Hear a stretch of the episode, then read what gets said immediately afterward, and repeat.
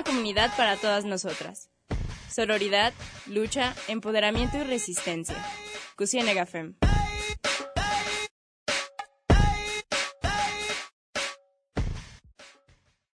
Bienvenidas, bienvenidos y bienvenidas a Cusienega Fem, un espacio de nosotras y para nosotras. El día de hoy están conmigo Montserrat y Dani. ¿Cómo están? Hola, muy muy bien, emocionada. gracias.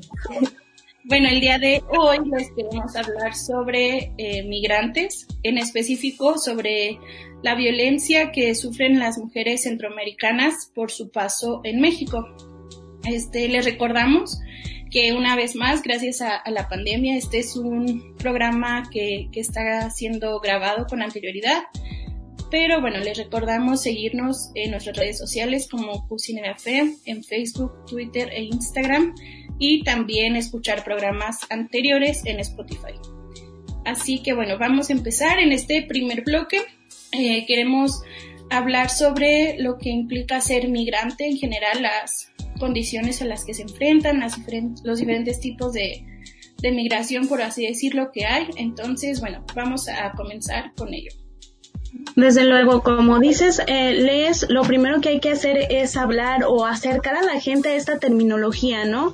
A estos conceptos que forman parte del contexto migratorio de las personas migrantes. Aunque eh, específicamente en este programa vamos a hablar de mujeres migrantes, pues sí vale la pena abordar un poquito eh, sobre la migración para entender por qué hablamos de mujeres migrantes en una doble vulnerabilidad, ¿ok?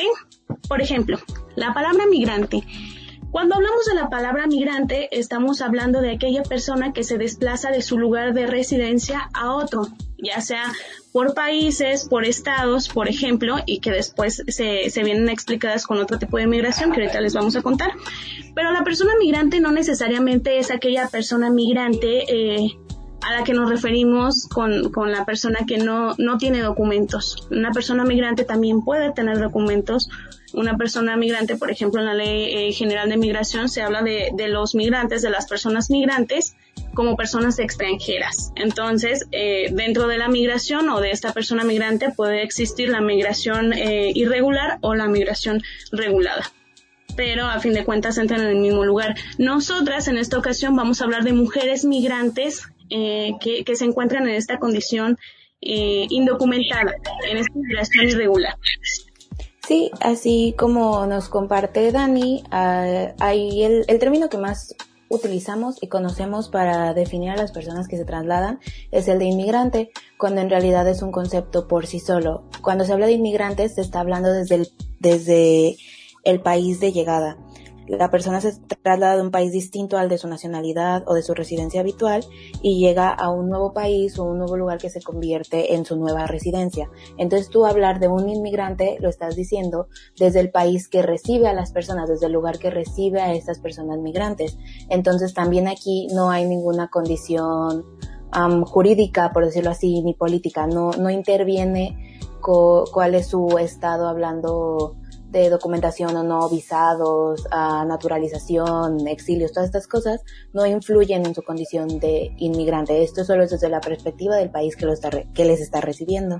Sí, así es. Y después viene el término refugiado, que es, siento que hemos escuchado últimamente un poquito más y que se trata de personas que tienen temores de ser perseguidas por motivos de raza, religión, nacionalidad, pertenencia a determinado grupo social o opiniones políticas.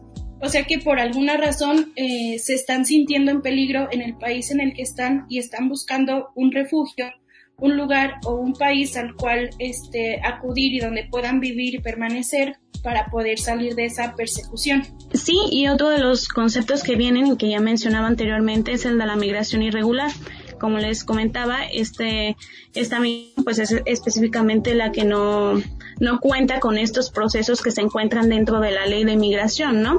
Estos procesos que conllevan pues la documentación, el pasaporte, este, cuestiones también por el tipo de traslado. Por ejemplo, en la ley de migración se establece tres tipos de, traslado, que es de vía aérea, de vía pues por tierra, ¿no? Pero son específicos y, y se requiere viajar a través de ellos con una documentación con estas personas que se encuentran dentro de la migración eh, irregular o, que migran de, forma irregulada, pues no, no tenemos ninguno de estos documentos y por ende tampoco viajan de, de este modo en el que se establece en la Ley General de Migración.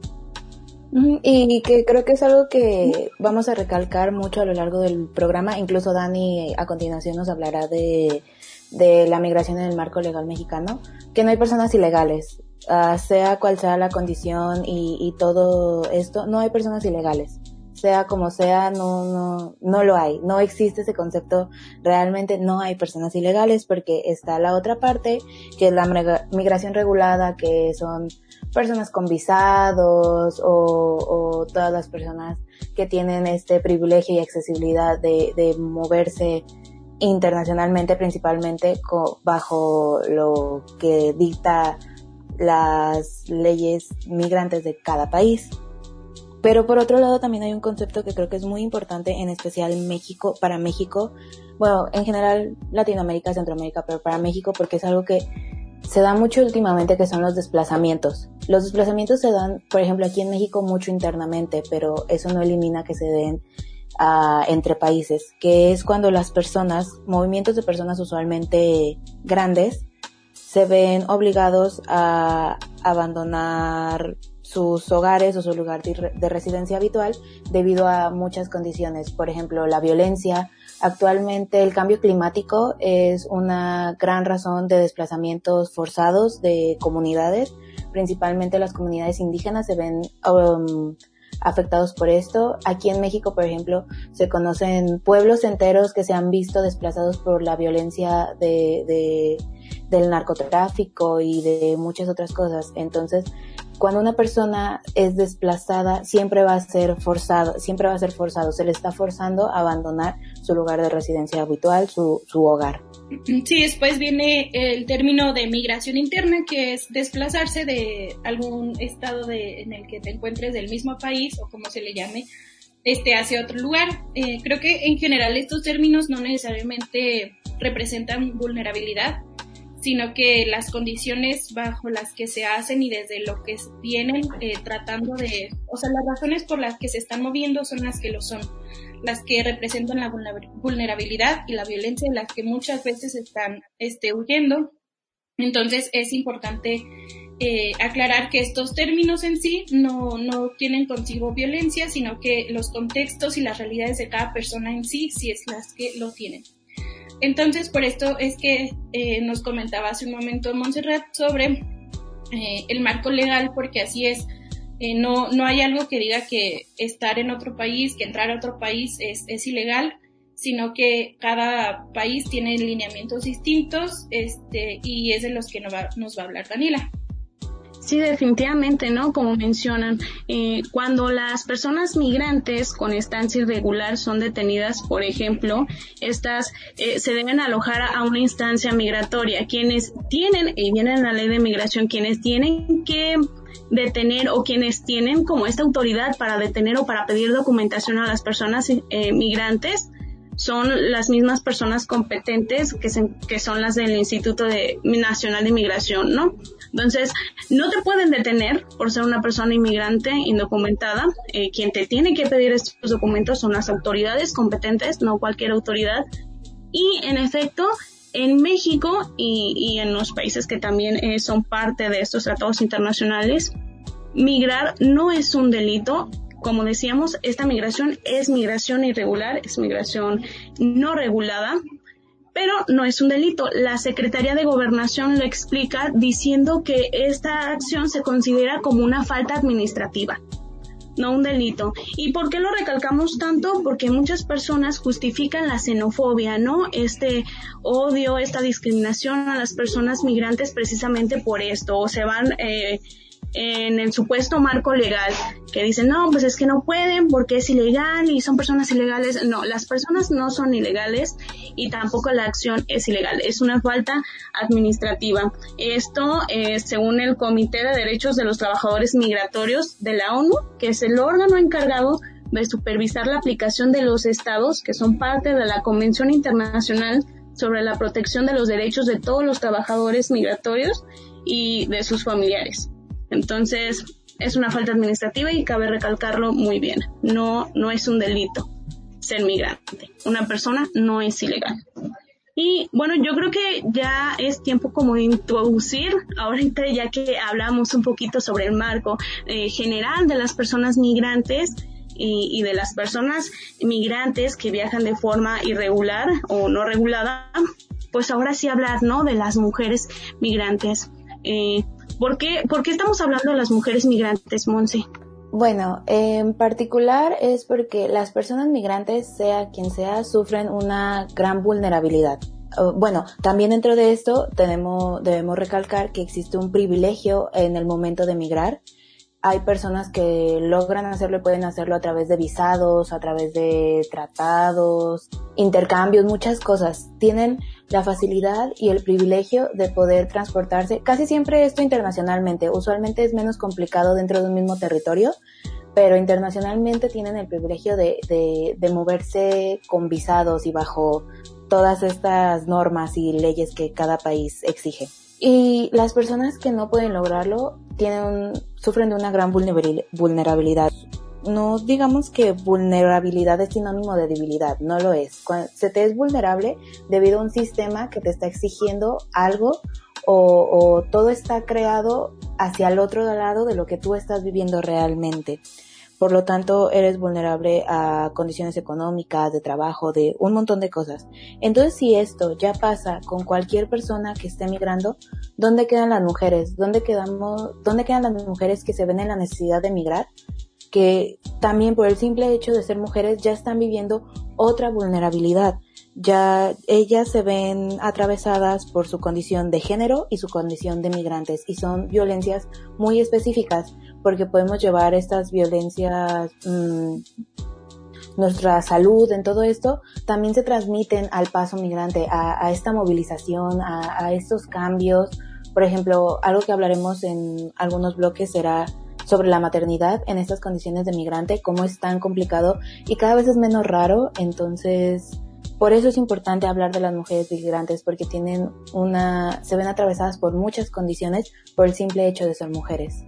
De hecho, eh, por las mujeres que, pasan por acá, por México, y tanto las mujeres mexicanas, muchas de ellas eh, son indígenas, entonces están eh, atravesadas por el ser mujer, el ser migrante y algunas por ser indígenas y por otras diversidades, eh, no sé, tal vez por ser mujeres trans también. Entonces, son muchas de estas situaciones las que hay que tomar en cuenta que la violencia aumenta y escala. De hecho, este, hace rato nos preguntaba Dani, ¿no? Porque es, es tan importante hablar sobre la violencia en específico que viven las mujeres. Y así como la mitad de la población somos las mujeres, también las mujeres eh, que son refugiadas en el mundo representan la mitad que son 244 millones de migrantes. Entonces, este dato es de la Asamblea General de las Naciones Unidas en 2016. Eh, eh, creo que esto magnifica ¿no? la cantidad de mujeres en el mundo que se ven violentadas por esto. Sí, definitivamente. Les, eh, en el documento, por ejemplo, de Mujeres Migrantes de América Latina y el Caribe, Derechos Humanos, Mitos y Duras Realidades de, de la CEPAL, eh, nos mencionaba justamente esto que decía Monse, ¿no? Eh, muchos conceptos que hablaban sobre la vulnerabilidad o la doble vulnerabilidad de la mujer en el no en, el, no en el transcurso, en el ciclo completo, ¿no? De la migración, que es antes, durante y ya después de que llegan a este lugar en donde piensan asentarse, ¿no? Y, y cuestiones como la maternidad, como decía Monse, cuestiones como la salud sexual y reproductiva, infecciones por VIH, este, que muchas veces son producto de importaciones de mujeres para la trata de personas con fines de explotación sexual, o que en el camino, en el transcurso también son eh, secuestradas con, estos fines, ¿no? y en otras ocasiones pues ya cuando se encuentran en sus lugares de residencia que ya llegaron que ya ya pasaron como este camino pues las condiciones laborales no abusivas y, y de las que ellas no se pueden quejar porque pues saben o, o sienten que van a ser deportadas que van a ser, eh, pues sí, ¿no? Y otras violencias que sufren en, caso de que viajen acompañadas, pues por las mismas parejas o a veces por el entorno, ¿no? Algo decíasles ayer acerca de eso, de la bestia, ¿no? Sí, que la, es irónico porque se suben a la bestia y las mujeres arriba de ella en el tren se enfrentan a otras bestias, que son los mismos migrantes que van en este camino y que las violentan, que las violan sexualmente y que las agreden. Eh, de tantas formas, o sea, no solamente se enfrentan a las violencias externas del narcotráfico que sabemos que están muy presentes, sino a las de los mismos migrantes y parejas, como lo dijo Dani. O personas como de las maras, ¿no? Eso también es otra cuestión muy importante de abordar. Sí, sí, sí, sin duda también tomando en cuenta que nuestro, que México es un, un obstáculo, vamos, en el camino que no se puede evitar, principalmente para la, para las personas que viajan desde Centroamérica o este triángulo, no recuerdo el término correcto, pero era triángulo algo que habla Honduras, El Salvador, Guatemala, no hay forma de evitar el paso por México y en México es donde se enfrentan a las mayores violencias, a la mayor vulnerabilidad, se enfrentan con personas desde las fronteras, se enfrentan en el camino con, grupos de narcotráfico, se enfrentan con la misma xenofobia en, en los mexicanos y solo es la mitad del camino, por decirlo así. Entonces, este tema es bastante amplio.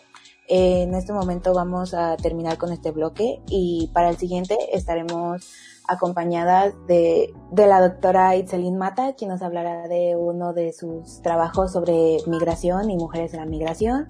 Así que sigan acompañándonos.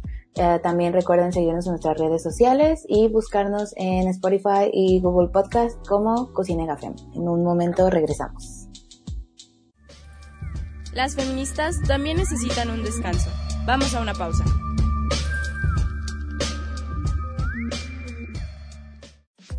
Seguimos en Resistencia. Esto es Cusienega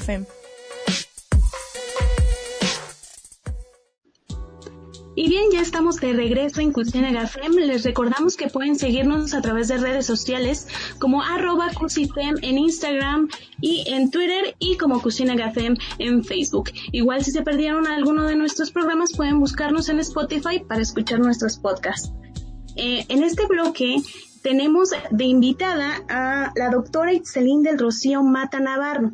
Ella es licenciada en Ciencias de la Comunicación, maestra en Filosofía y Ciencias Sociales y en Comunicación de la Ciencia y la Cultura, doctora en Estudios Científicos Sociales por el ITESO. Es especialista en el tema de filosofía y poder. Ha estudiado temas vinculados al género, la migración, la violencia y el poder tales como mujeres y narcotráfico en México, inmigración, género, vulnerabilidad y derechos humanos. Es profesora y consultora en materia de equidad y género para el ITESO y para distintas instituciones gubernamentales y organizaciones civiles en Jalisco. Ha colaborado internacionalmente en asuntos migratorios para Canadá, Estados Unidos y Alemania. En esta ocasión, a nosotros nos gustaría mucho platicar con ella acerca de su investigación Reminiscencias de la Violencia, las mujeres centroamericanas en la migración, un abordaje desde el marco de la vulnerabilidad social. Bienvenida, doctora, muchísimas gracias. Muchísimas gracias, Daniela, por invitarme y un gusto platicar con ustedes. Y bueno, doctora, como decíamos, a nosotros nos gustaría mucho que nos contara acerca de esta investigación y partiendo de ella y de las particularidades que encontró, nos gustaría que nos contara eh, principalmente por qué una mujer migrante migra? Fíjate que esa es una, pregunta muy interesante. Eh, bueno, yo me, me, me, enfoqué más bien en el caso de las mujeres centroamericanas en tránsito por México, particularmente en el Triángulo Norte de Centroamérica, que es eh, Honduras, El Salvador y Guatemala. Eh, también hay mujeres nicaragüenses en esta investigación, pero básicamente son mujeres de, de esos lugares. Em, pues como tenemos este flujo migratorio en tránsito por México, en el, digamos, sentido común entre las personas, pues piensan que eh, las mujeres están migrando porque quieren llegar a Estados Unidos para conseguir una vida mejor. Y eso no quiere decir que no sea así, pero lo que implica esa vida mejor es, es lo, que, lo que está en el, en, el, debate, ¿no?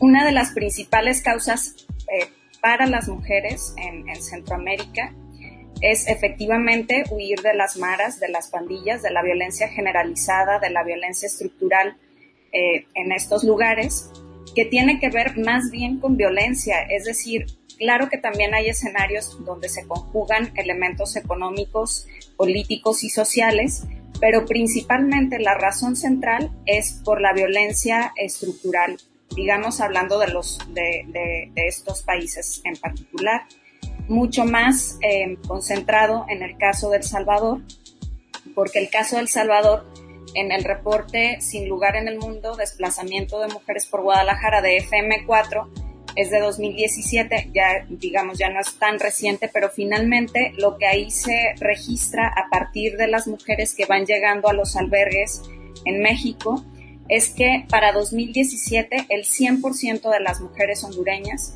declaran a tener, eh, digamos, eh, como causa principal la violencia.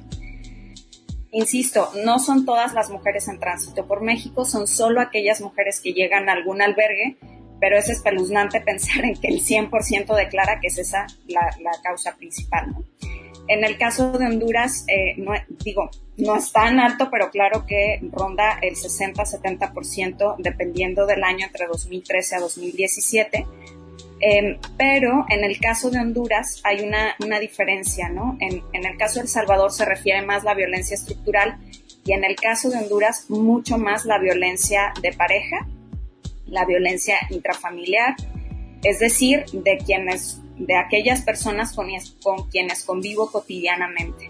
Y eso pues es una situación muy complicada porque lo que están haciendo estas mujeres, a diferencia de los hombres, ¿no? Eh, que, que, refieren otras causas más, más macroestructurales como la pobreza, la marginación, falta de empleo, etcétera.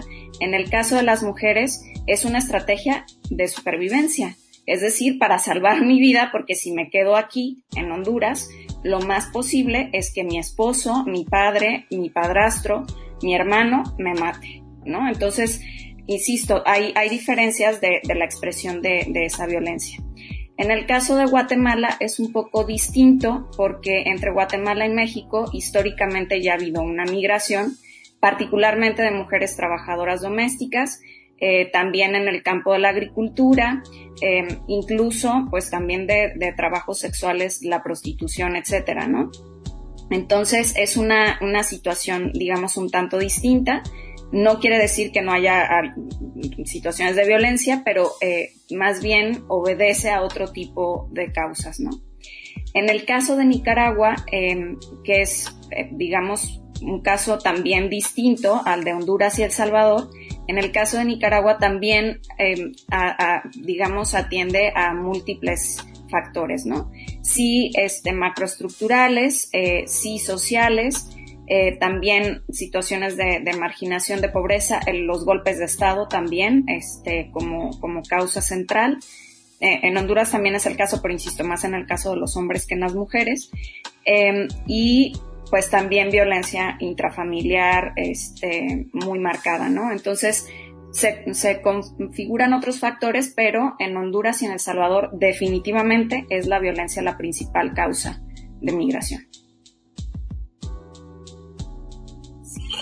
Sí, en la investigación de la doctora nos hablaba de todo este proceso, una premigración, que son los factores del país de origen, que como se acaba de compartir, la violencia está increíblemente marcada para las mujeres. Después es el acto de migrar, que es usualmente ese proceso por el que pasan en México que viven otra clase de violencias y después la postmigración. ¿Qué ocurre en los factores, con los factores del país destino, al lugar donde llegan?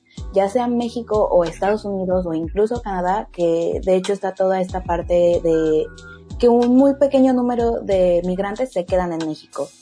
Pero en todo esto me gustaría preguntarle cuáles son los planes en común de las mujeres migrantes.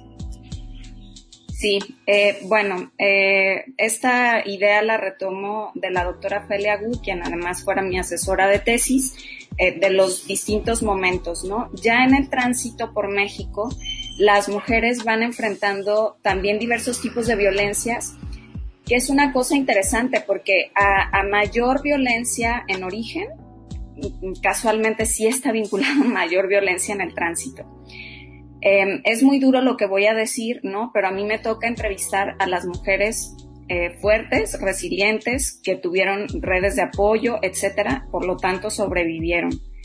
Pero hay mujeres que no sobreviven, ¿no? Es, es, importante hacer como, como esa distinción porque, em, pues, una vez más yo entrevisto a las mujeres que tienen, tuvieron por alguna razón mayores recursos.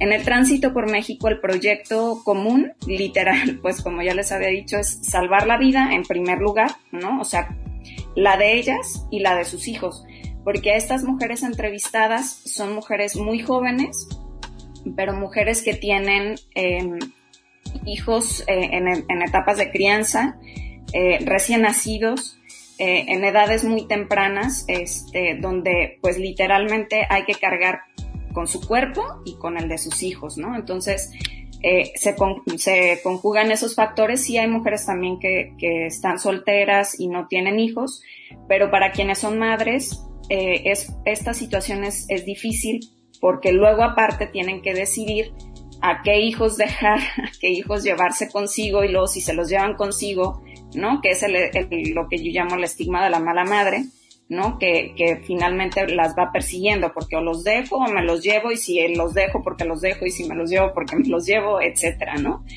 Em, entonces, bueno, en, primer lugar ese, eh, la supervivencia. En segundo lugar, pues transitar el, amplísimo territorio de México hasta, digamos, em, parte de, Veracruz, y una vez, una vez ya que llegan al DF, eh, ellas en, las entrevistas dicen, ya estoy del otro lado, ¿no?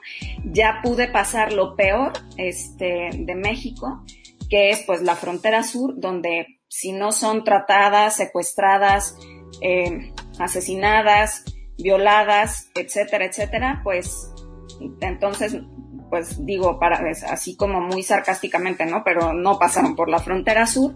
De hecho, ellas toman píldoras anticonceptivas, etcétera, porque saben que en el camino las van a violar.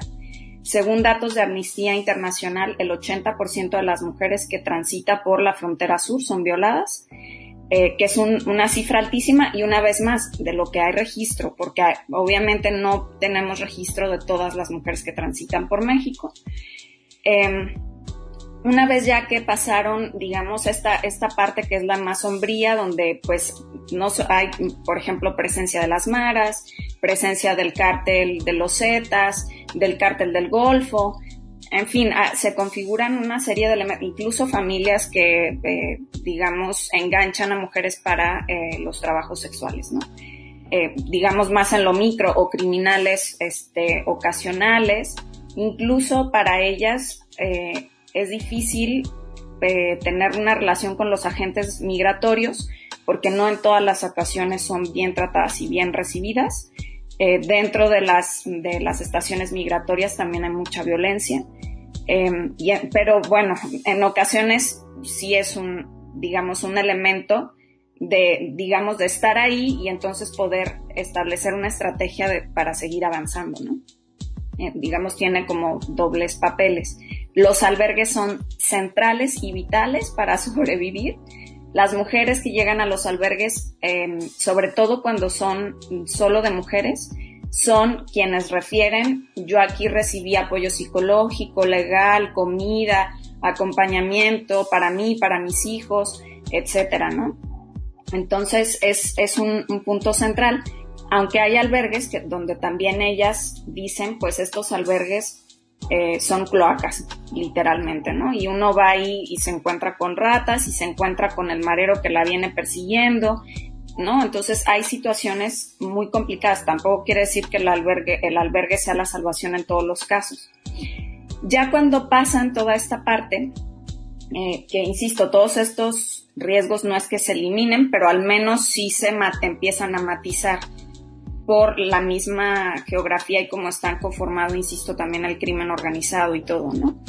Em, entonces, ya cuando llegan a Guadalajara, para ellas ya es, pues, haber librado casi todas las batallas y a las que yo entrevisté en Tijuana son las mujeres más esperanzadas, con mayores ilusiones porque ya se sienten ahí muy cerca, aunque desgraciadamente pues también corren el riesgo de deportación en cualquier momento, ¿no? O sea, el que hayan llegado a una frontera, en mi caso fue Tijuana, pero puede ser Piedras Negras o puede ser cualquier otra, em, es, es, mm, digamos, pues ya es un paso mucho más cercano, pero tampoco las exime de los riesgos que puedan existir ahí. De hecho, en Piedras Negras hay una de las mujeres que casi fue secuestrada ella y su familia eh, casualmente salvó la vida porque un periodista eh, que les había dado su contacto le llamaron y él movilizó gente para que los rescataran, pero sin ese contacto, pues cuántas mujeres y familias estarían eh, corriendo el mismo riesgo y seguramente secuestradas, ¿no? Entonces, bueno, eso es parte de lo, de lo que van experimentando.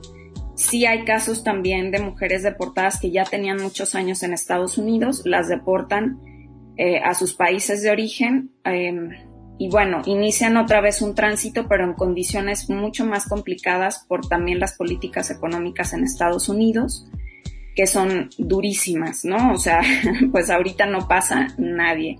Entonces, para ellas es el doble de difícil o triple de difícil Em, transitar por México eh, y luego llegar a la frontera con Estados Unidos y luego como ya habían estado en Estados Unidos y fueron deportadas, pues con muchas menos garantías para poder reingresar.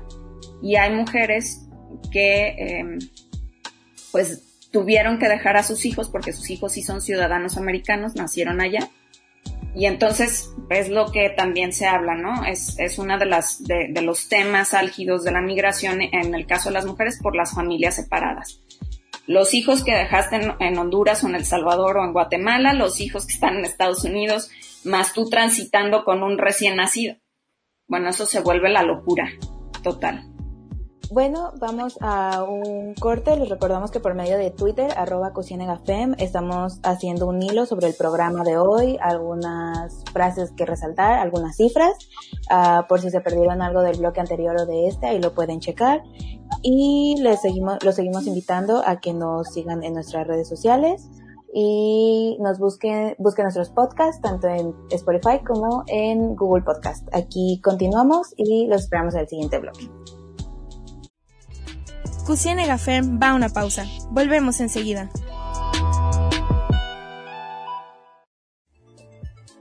Estamos de regreso en Cusiene Fem.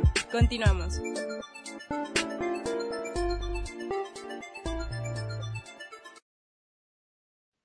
Ya estamos de vuelta en Cocina Gafem. Continúa con nosotros la doctora Itzelin Mata y en este tercer y último bloque nos gustaría abordar tanto su reflexión de estos temas como algunas experiencias que las mujeres migrantes hayan compartido con usted, entre otras. Leslie, ¿podrías continuar con la doctora, por favor?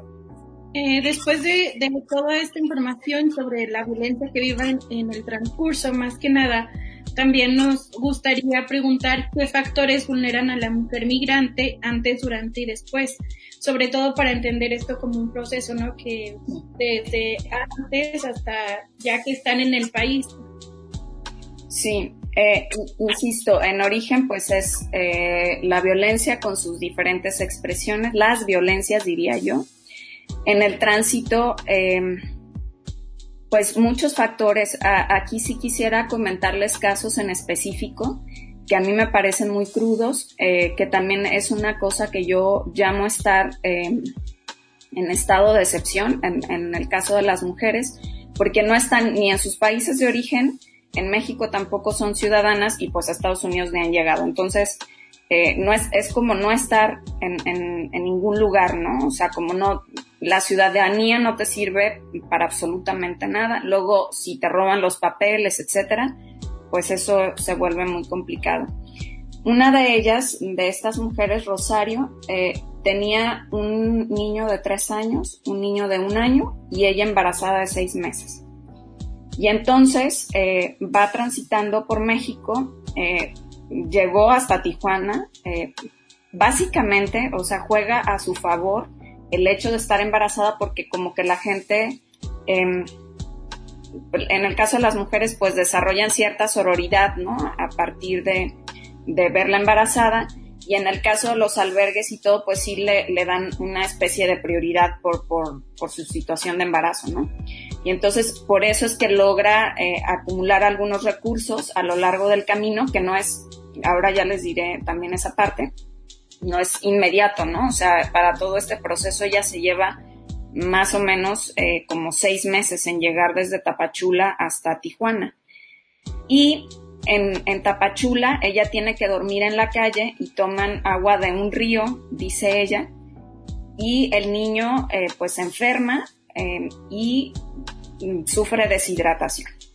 En el albergue de Tapachula le dan suero, le dan algunas cosas, pero únicamente, ¿no? De tal manera que el niño atraviesa todo el territorio mexicano sin tener acceso a servicios de salud porque no es mexicana, ¿no? O sea, bajo esa lógica, aunque ella podría realmente exigir, ¿no? O sea, que se le eh, dieran servicios de salud en instituciones públicas, porque en México sí hay un derecho de libre tránsito eh, y además de tener como esta acogida, etcétera, etcétera.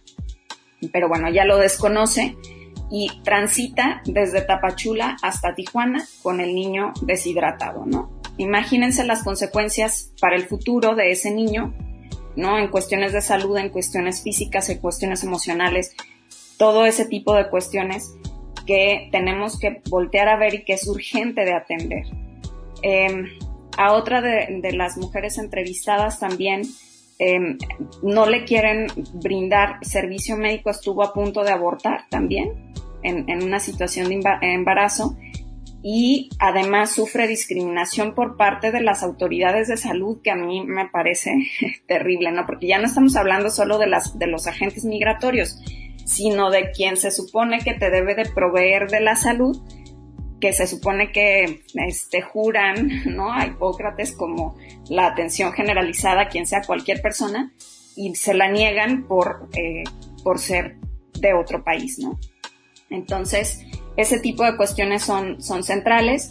Ya he comentado también el caso del crimen organizado, que es espeluznante por donde lo queramos ver. Insisto, pues yo entrevisté a las que sobrevivieron, pero hay muchas mujeres que están en redes de prostitución, de narcotráfico, eh, en muchas situaciones vinculadas a, ese tipo de cuestiones. Hay no solo a las mujeres, sino también a, a los hombres cuando van en los trenes eh, grupos criminales que no son, digamos, de los cárteles principales, sino grupos más pequeños, pues les cobran por subirse al tren, los avientan del tren si es que no pueden pagar, eh, es decir, se exponen a muchísimas eh, cuestiones. Eh, bueno, una de ellas pierde a su hijo justamente por un accidente en el tren, a un, a un pequeñito recién nacido, ¿no? Entonces, eh, pues todas están, tienen mucha, mucha exposición en ese sentido. Sí hay mujeres, también debo decirlo, eh, que lograron ya llegar a Estados Unidos, con quien aún tengo contacto, eh, y quienes lograron hacer una, una vida, ¿no? Este, bajo eh, la protección de, em, del refugio como tal, o en, en otras ocasiones de asilo migratorio. En, en el caso de, de, de, esta chica, asilo, porque ellos tenían, sí tenían como demostrar persecución política desde Honduras, y entonces es que logran también esta, este acompañamiento. Y bueno, también hay, hay otros casos de mujeres que prefirieron quedarse en Tijuana ante la imposibilidad de pasar a, a Estados Unidos y entonces eh, ellas reportan, pues bueno, aquí finalmente hay trabajo, aquí finalmente eh, hay manera de que yo pueda estar estable, de que no me esté arriesgando en el camino. Y entonces hay también mujeres que deciden quedarse, no solo en Tijuana, sino en otras partes de México. Para las guatemaltecas es mucho más sencillo por una paradoja de cuestión racial, ¿no? Es decir, pasan, ellas dicen, pasamos por mexicanas, paso por mexicana. Entonces no, no me persiguen igual que a una hondureña, a una salvadoreña que claramente su aspecto físico, su cuerpo es distinto, ¿no? Y, que sí es en muchos casos muy reconocible, sobre todo, por ejemplo, de la zona garífuna de Honduras, pues son mujeres de color, etcétera, ¿no? Que sí, o sea, claramente se nota que son hondureñas.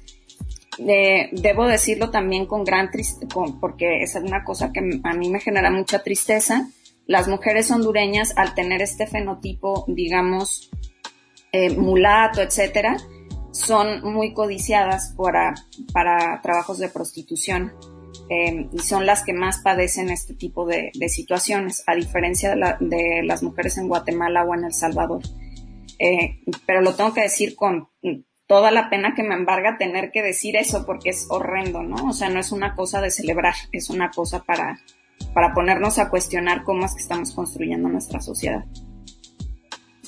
Bueno, a mí me gustaría preguntar algo más este, después de escuchar todas estas violencias específicas a las que se enfrentan, eh, yo supongo que hay una violencia mayor, ¿no? O sea, una violencia estructural que les está haciendo creer a estos hombres con las que ellas se encuentran, porque al final los agresores son hombres, este, ¿qué les hace creer, no? Que pueden violentar de tal forma y de hasta tal grado a las mujeres. Sí. Eh, te agradezco mucho esa pregunta, Leslie, porque es muy doloroso, en, mm, eh, sobre todo en el caso del Salvador. El, digamos, todo el sistema patriarcal que está enraizado en, en estos lugares, no quiere decir que en México no. Sin embargo, una de las cuestiones fundamentales en México es que por lo menos se respeta a la madre en México, no es muy valorada ahí está la mamá del Chapo a quien nadie toca, ¿no? Y hasta es, eh, digamos, digna de abrazarla, etcétera, por el presidente y mil cosas, ¿no? Entonces, e, este eh, es una cosa cultural, ¿no? O sea, está enraizado en lo cultural en México. Sí hay por lo menos estos indicios, ¿no? Mucho más recursos también en, en términos de organización de las mujeres, etcétera que no estoy diciendo que ya estamos del otro lado, pero al menos hay eh, posibilidad de reconstrucción del tejido social a, través de las organizaciones civiles, a través de los movimientos feministas. En, en Honduras y en El Salvador ni siquiera hay eso. En todas sus entrevistas, la figura central siempre, en primer lugar, es la figura del abuelo y luego la figura del padre, ¿no? Entonces, incluso cuando yo les hacía la pregunta, bueno, ¿y tu mamá y tu hermana? ¿No? O sea, las, las mujeres en sus familias casi siempre o no la mencionaban o mencionaban una relación eh, complicada con cualquiera de los elementos que tiene que ver con lo femenino y muy idealizada la figura del hombre, ¿no? Eh, también por parte de los hombres, porque por ejemplo suelen decir, eh, ah, es que mi papá toda la vida ha trabajado y tu mamá, no, mi mamá está en la casa, ella no trabaja, desvalorizando todo el trabajo de cuidado, este, de, trabajo doméstico, etcétera, ¿no? Entonces, al tener, o sea, digamos, la línea mucho más marcada eh, que en México, la línea patriarcal, eh, entonces, eh, por ejemplo, llegamos a declaraciones como el de una mujer salvadoreña que cuando le pregunto qué significa ser mujer en El Salvador, me responde darle hijos a tu padre y que luego te encuentren muerta en un canal. Con esas declaraciones uno dice de qué estamos hablando, ¿no? O sea, ningún valor para la mujer, sobre todo en estos contextos. Seguramente habrá diversidad de contextos, eh, mm, básicamente en Honduras, que son, eh, digamos, comunidades donde hay más grupos familiares, etcétera. En El Salvador, muy poco. Por eso decía que la violencia estructural y, intrafamiliar y todo pesa muchísimo. No por nada dicen todas queremos salir de ahí porque ya no soportamos este modo de vida. Em, que me parece brutal que alguien te pueda decir eso. De hecho, Rita Segato también menciona eh, el término femigenocidio, para hablar de estas muertes masivas de mujeres, donde El Salvador tiene, eh, digamos, está entre, es el primero en, niveles de violencia a nivel internacional, aún sobre países donde hay guerra declarada, y en el caso de las mujeres, una tasa altísima de feminicidios, ¿no? Entonces, digamos, siguiendo también a Rita Segato, pues claro que existe una pedagogía de la crueldad en esos lugares, ¿no? Es decir, cómo sobre los cuerpos de las mujeres existe una, venganza, un ajuste de cuentas, eh, pues sí, digamos una crueldad en todo su, en todo el sentido, ¿no?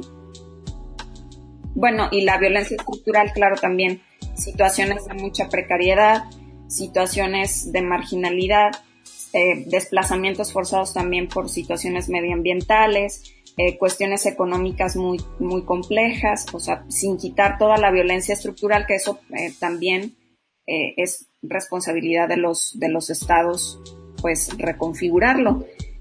Pero en realidad no hay una, una disposición como tal para, para reconstruir tejido que a mí me parece muy importante y fundamental en estos países. Eh, sí, como ya nos comentamos, hablamos de cuestiones estructurales, hablamos también de esta violencia de género, hablamos de estas posiciones en donde se encuentra la mujer y, la forma en la que vive, ¿no? Esta, estas atribuciones a la feminidad, la maternidad, este, problemas de salud y reproducción eh, sexual, todas estas cuestiones, ¿no? De salud sexual y reproducción. Este, pero también creo que otra forma importante, otra cosa importante que me gustaría preguntarte sería acerca de esto, de esta misma construcción, ¿no? La división sexual del trabajo también en las personas, en las personas migrantes. ¿Qué sucede, por ejemplo, a qué se dedican las mujeres para conseguir dinero? Tenemos algunas ideas que has mencionado en el proceso, pero pues estaría chido que nos contaras acerca de ello. Claro en sus países de origen son em, básicamente mm, pues cuestiones muy básicas de supervivencia. Algunas de ellas son agricultoras, em, tienen pequeñas, sobre todo en El Salvador mm, hay como esta especie como de tengo una parcela y a partir de ahí siembro café, em, plátano, distintas cosas, pero digamos muy básicas hay otras mujeres también que son comerciantes em, de distintos productos, ¿no? Pensemos más bien en, organizaciones como tianguis, como eh, mercados locales, etcétera, ¿no? O sea, no me estoy refiriendo a comercio a nivel global, sino a, cuestiones muy, muy puntuales, ¿no? Eh, también, por ejemplo, hay mujeres que se dedican a, por ejemplo, tienen alguna pequeña estética, o alguna tortillería o cuestiones como más de, servicios eh, o algunas las digamos en ese sentido las más alfabetizadas pues logran tener eh, digamos eh, espacios en algún lugar de turismo no o sea dedicarse a ser cocinera en un hotel etcétera. El nivel de alfabetismo es muy alto en estos países de tal manera que también es muy complicado que puedan tener trabajos más calificados mejor pagados, etcétera. Em, y bueno, es, muchas de ellas también se dedican a, las, labores domésticas, que eso las deja en, una situación de vulnerabilidad porque al no tener recursos para poder mantenerse ellas mismas o a sus hijos, entonces tienen que depender, que además ni dependen, ¿no? Es la, la gran paradoja de los hombres eh, para acercarse de, de recursos. Entonces, bueno, hay, hay múltiples tareas y oficios, pero en ese nivel, como tareas y oficios. Otra de las cosas muy importantes es que si el nivel de, em, de analfabetismo es tan alto, ¿cómo transitar en un país sin, sin poder saber leer ni escribir?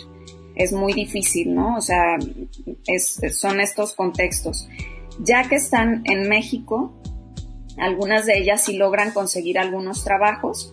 Básicamente pedir dinero en las calles es el primer recurso, vender dulces o algún tipo de producto que ellas pueden hacer, por ejemplo, a, partir de, eh, de, figuras de palma o de aluminio que ellas van encontrando y pueden, pueden elaborar. Em, también, por ejemplo, algunas, insisto, sí logran colocarse en trabajos domésticos.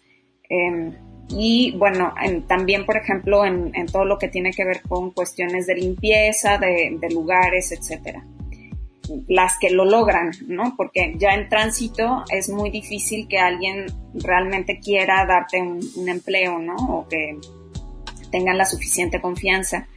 Quienes llegan a los albergues, algunos albergues también, no todos, pero algunos sí tienen estrategias para insertarlas o insertarlos en el mercado laboral.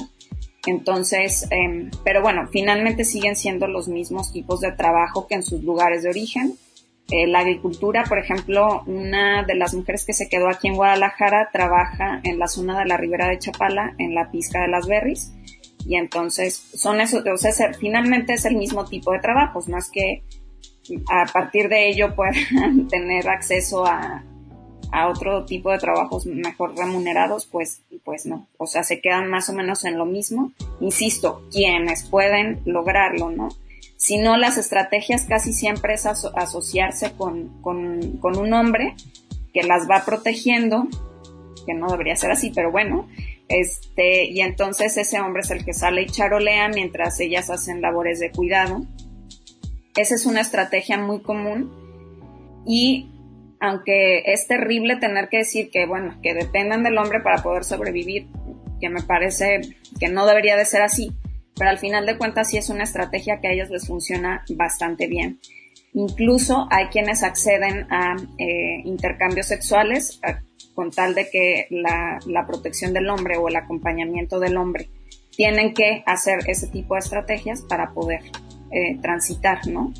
Y son, digamos, las que a las que mejor les va, pero no porque por eso que, digamos, eso oculta pues obviamente toda la subordinación de las mujeres hacia los hombres, otra vez reproducir el mismo sistema y todo, ¿no? Pero, pero pues sí, es una estrategia que a ellas les funciona.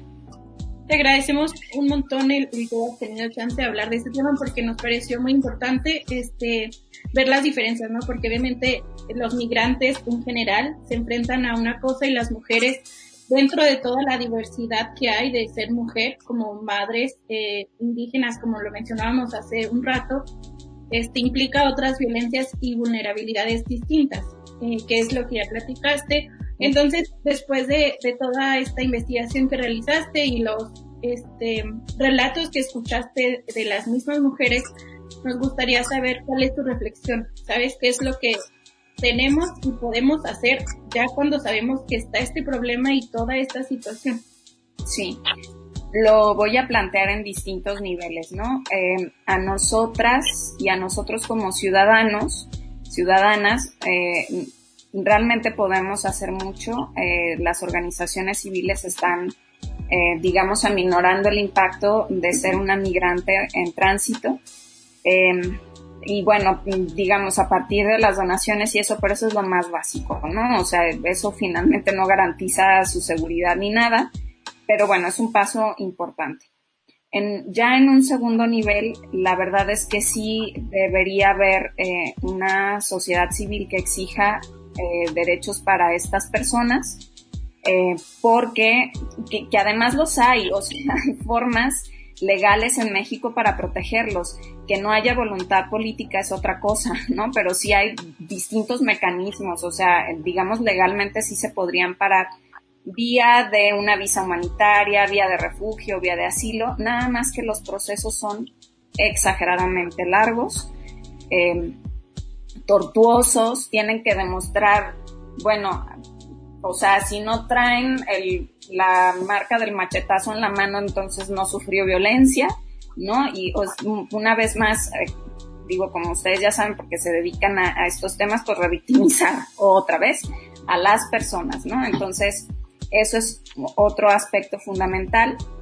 La otra cuestión es que realmente haya, digamos, una homologación en todos los estados de, del país sobre todo en la frontera sur, para proteger los derechos de estas personas, los derechos humanos universales, para empezar, ¿no? O sea, ya todas las garantías que puedan tener al interior del país, también, por supuesto, pero entender que el libre tránsito, entender que, eh, digamos, el tener garantizada mm, por lo menos la, la, salud y la seguridad deben de ser fundamentales.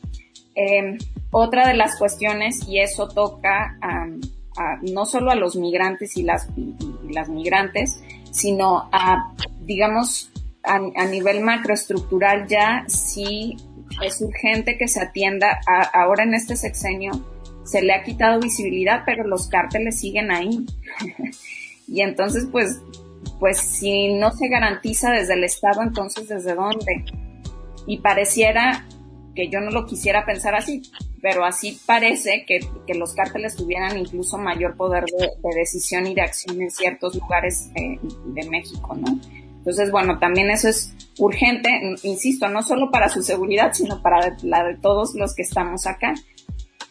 Y finalmente, sí hace falta desarrollar eh, una política nacional que sea mucho más amable. Yo la verdad es que esperaba que a partir de, este sexenio las cosas pudieran ser más amables para los migrantes, pero resultaron todavía peor, confinados totalmente a la frontera sur y de ahí no pasan. Eh, toda la alianza con Estados Unidos, ¿no? Por supuesto, para, para hacer el trabajo sucio eh, de, contener a los migrantes en quién sabe qué condiciones en Chiapas y en Tabasco particularmente, en, digamos en zonas muy liminales entre, entre México y Guatemala, ¿no? Que ni es Guatemala ni es México, pero ahí están en condiciones de muchísima precariedad, incluso con el coronavirus ha habido muchos brotes entre los migrantes, eh, muy poca atención eh, de salud, eh, no hay ahí, digamos, un orden específico.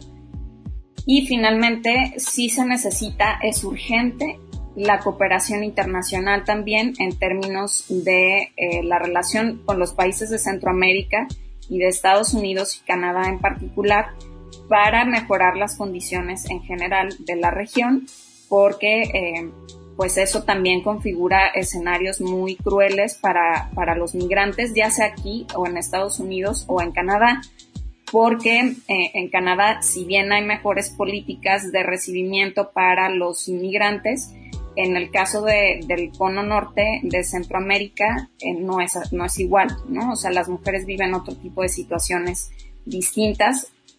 Estar, digamos, en, graneros ahí eh, mientras dura el, el, periodo de cosechas allá en Canadá y luego las regresan y luego, bueno, son situaciones muy adversas, ¿no? Entonces, sí tiene que haber también, eh, digamos, una, una mayor organización y cooperación política internacional urgente eh, recursos porque parecería que como para qué quisiéramos invertir en eso, pues porque genera problemas sociales para todas y todos en cualquier país en donde estemos. Entonces no es así como, ay, pues para qué quisiéramos hacer algo por esas personas, pues porque es urgente, porque si no vamos a experimentar otros problemas mucho más complejos.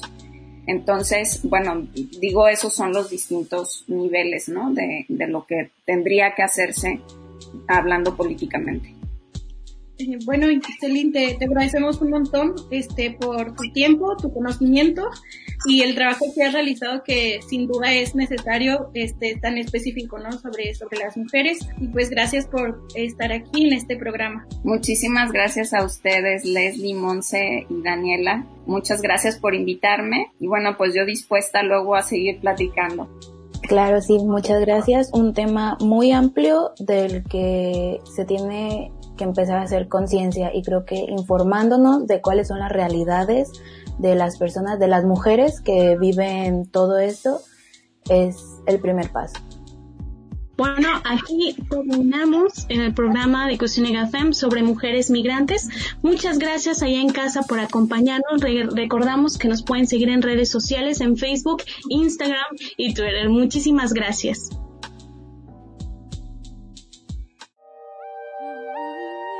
Organizadas somos más fuertes.